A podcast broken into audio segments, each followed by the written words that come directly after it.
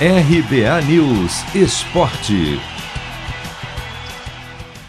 Seleção brasileira olímpica deve ter pelo menos três mudanças para o amistoso desta terça contra a Sérvia.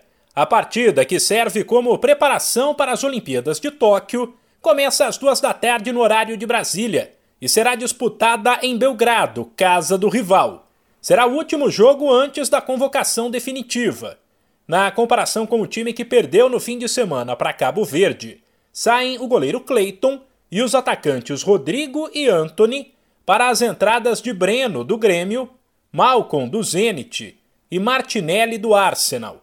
O provável Brasil tem Breno, Gabriel Menino, Nino, Gabriel Magalhães e Arana, Bruno Guimarães, Gerson e Claudinho, Malcom Pedro e Martinelli.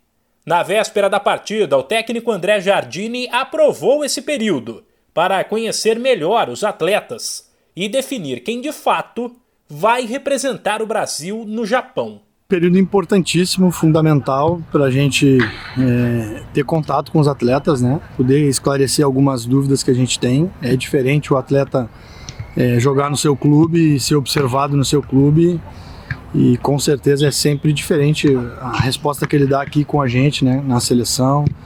É, então foi muito importante. A gente é, tem poucos dias para treinar, né? A gente sabe disso. E, então cada treinamento, cada jogo vale muito, eles sabem disso e, e eles encaram aqui sempre como uma, uma grande oportunidade de mostrar, de, de, de botar essa, essa vontade na cabeça do treinador, né?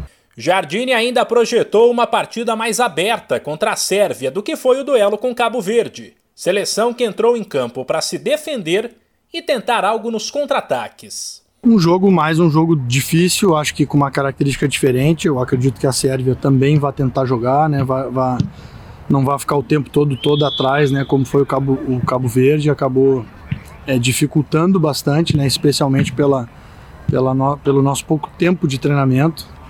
Então eu acredito que seja um jogo mais franco, um jogo talvez até melhor de se assistir, né? Com mais espaços, com, com, com mais situações de gol para ambos os lados e a gente já com uma condição de, de, dar uma resposta melhor, com, já com um entrosamento maior, né, de um jogo, de mais treinos. O Brasil está no grupo D das Olimpíadas, ao lado de Arábia Saudita, Costa do Marfim e Alemanha, que será o adversário da estreia dia 22 de julho. De São Paulo, Humberto Ferretti.